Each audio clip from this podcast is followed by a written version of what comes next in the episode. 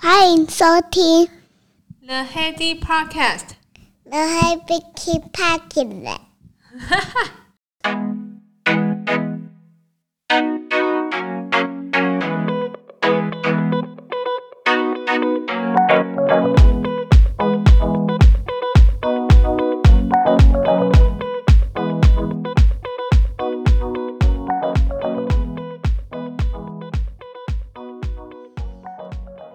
欢迎回到 The Heady Podcast。大家有感觉秋天来了吗？今天早上送妹妹去学校的路上，终于看到叶子好像有一点点末梢转红的迹象，而且早晚的确有稍微凉一点，太阳下山也比较早，好像有一点这个错觉，是不是因为时间的关系啊？秋秋意浓的时候就感觉有点懒懒的，然后会呃想要杀一点时间，然后懒散一下。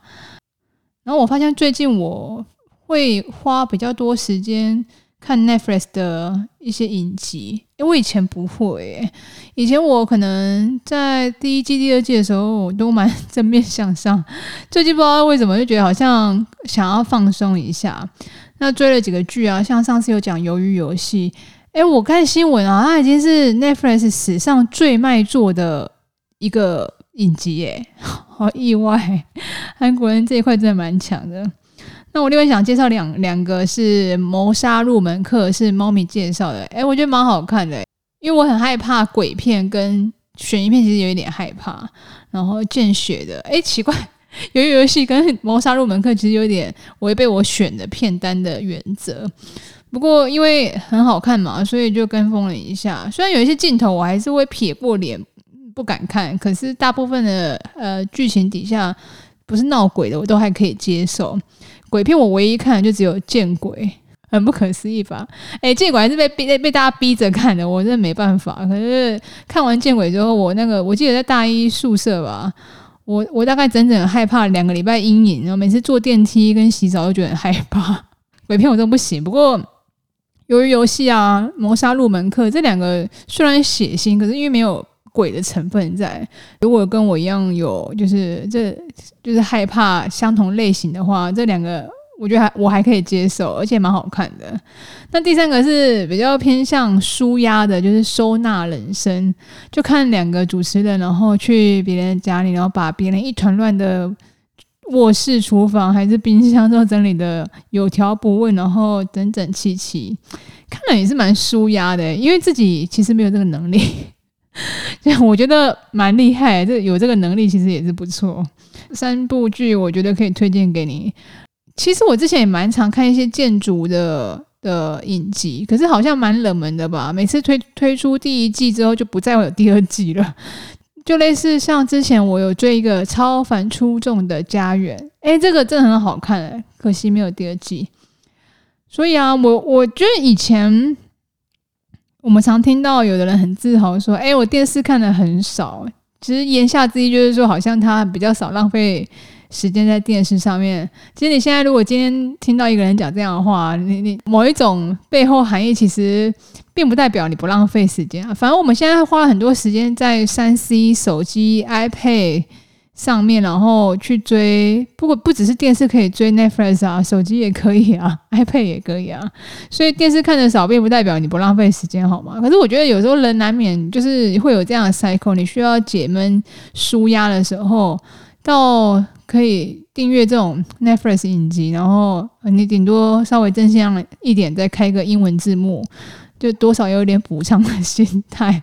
所以我觉得是一阵子一阵子啦。好像是有个 cycle，可是我自己说不出来那 cycle 大概多长。大概我还是会靠手机来限制自己每天就是看这些影集的时间啊。那我之前有说啊，靠，其实手机内建的那个荧幕限制的时间，我觉得蛮好用的。就你一天就会规定自己，呃，晚上一个小时不要碰三 C。我觉得这个要做到，这其实有点困难。可是你就。就是帮自己设定这个荧幕限制的时间，时间一到，他就帮你把所有这个 app 受限的 app 全部关掉，停止使用。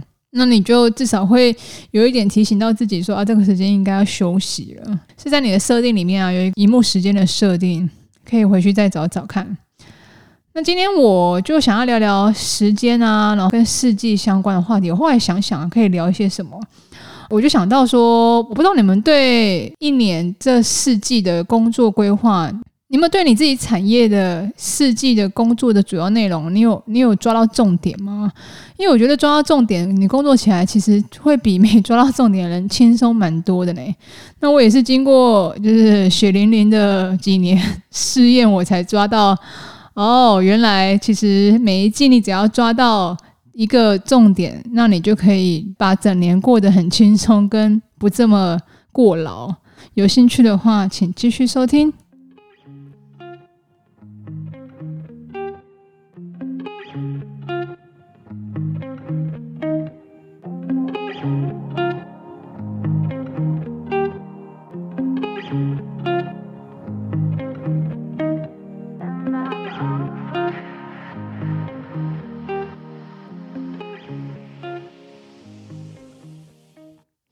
时间的安排啊，其实不是越忙越好。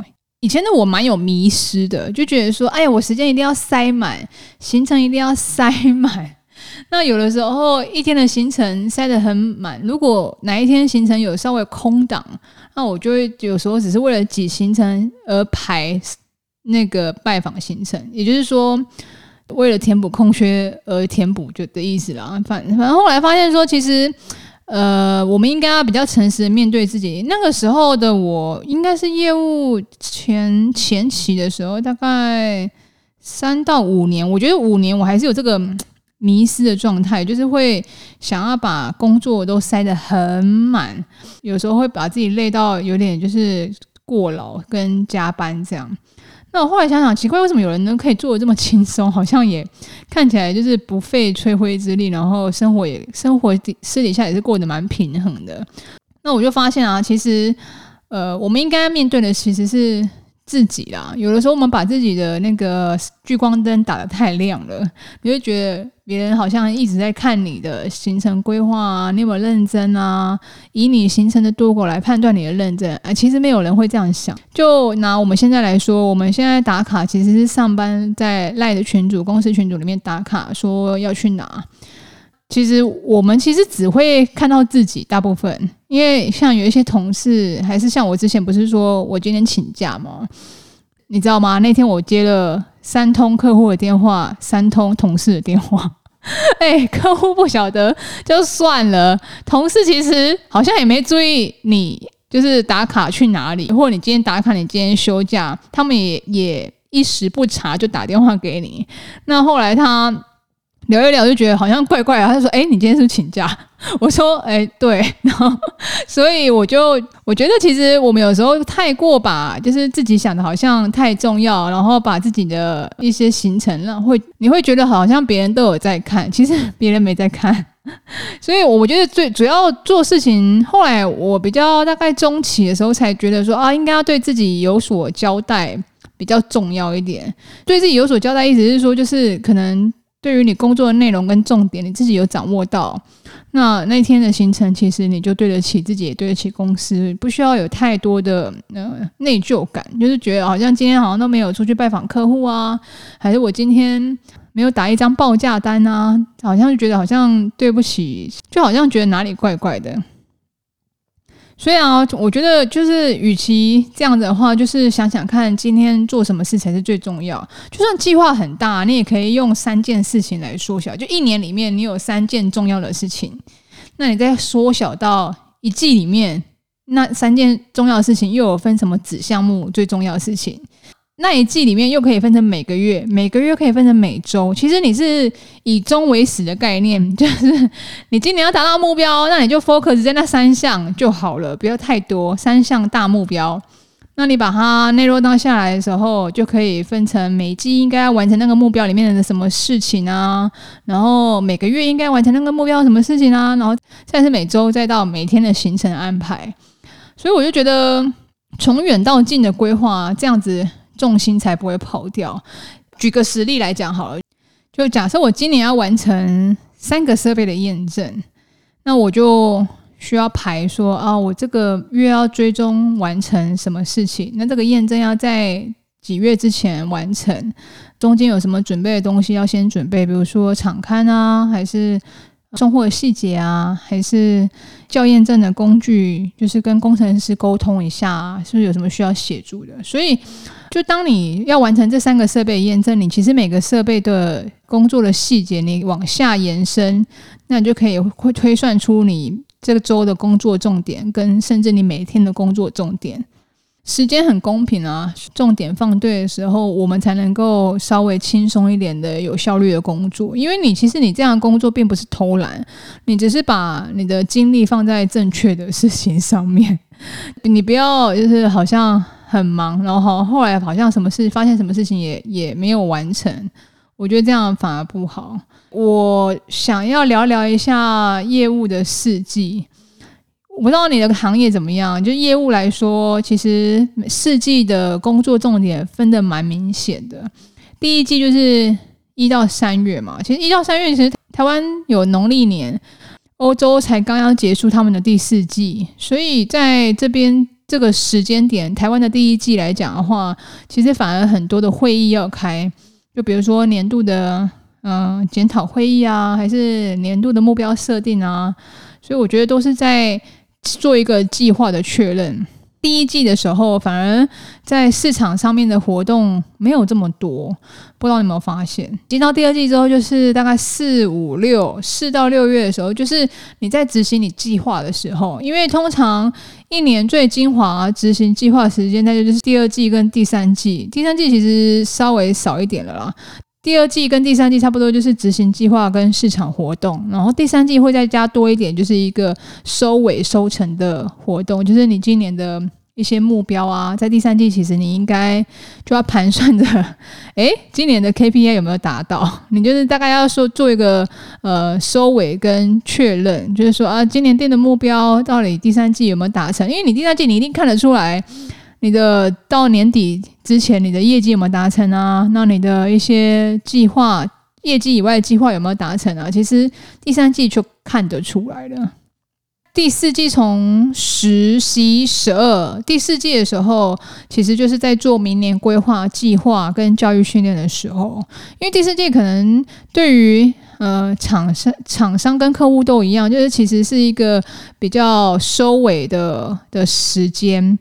客户其实，在结束一年的制程规划的时候，在第四季会稍微有多一点空闲时间，那你就跟他做一些产品的技术的更新啊，市场的更新，然后不管是内部的教育训练还是外部的教育训练，所以我会说第四季是一个学习的季节，就是做一个重整，然后再出发的感觉，所以这就是业务的四季。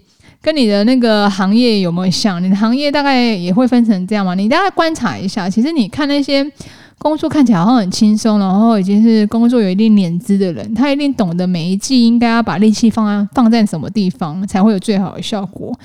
因为很忙，看起来很忙，并不代表你的成果会很好。我觉得要学着做聪明工作的人。那我也是学到了大概三五年之后，我才慢慢发现这一点，其实并不是。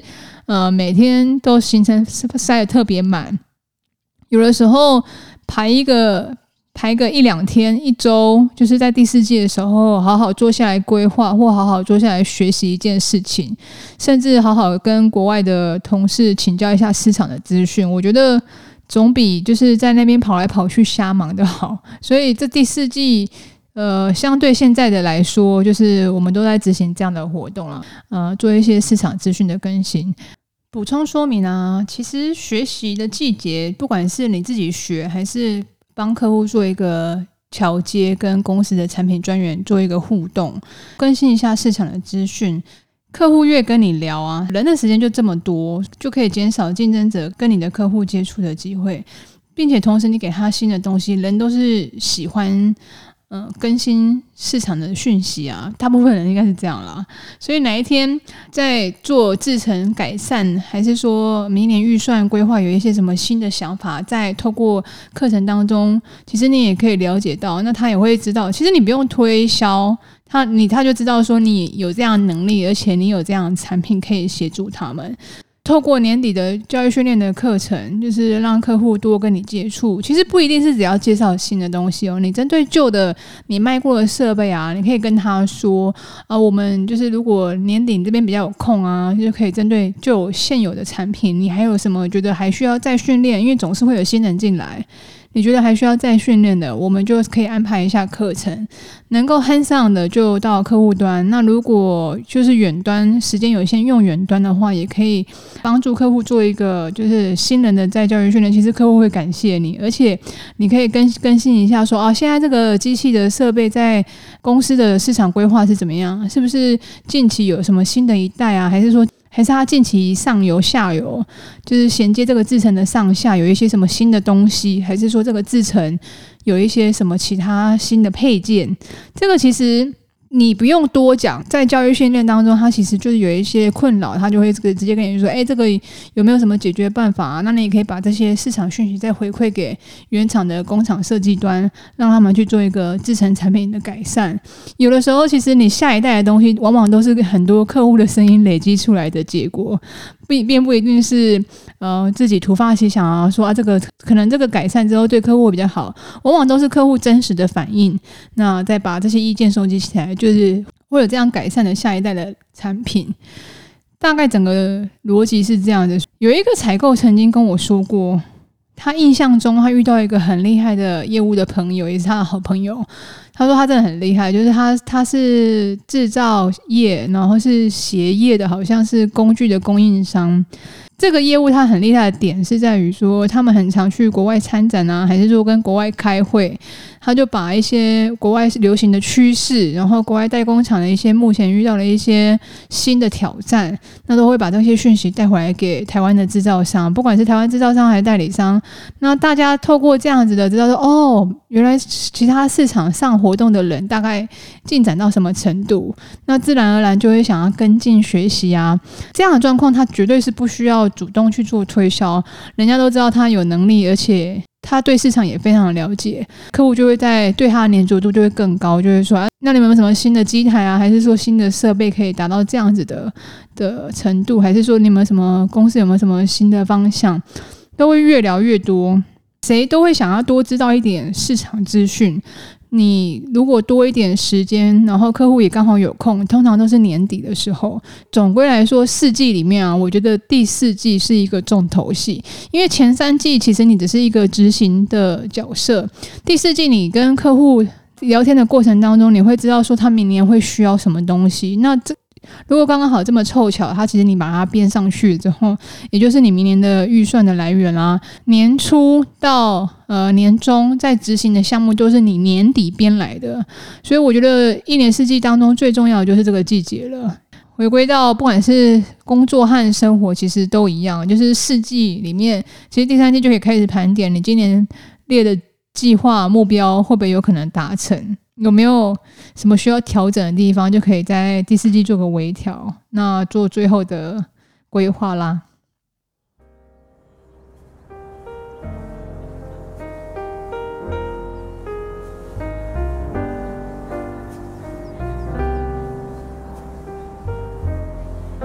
以上就是今天这节内容，希望你会喜欢。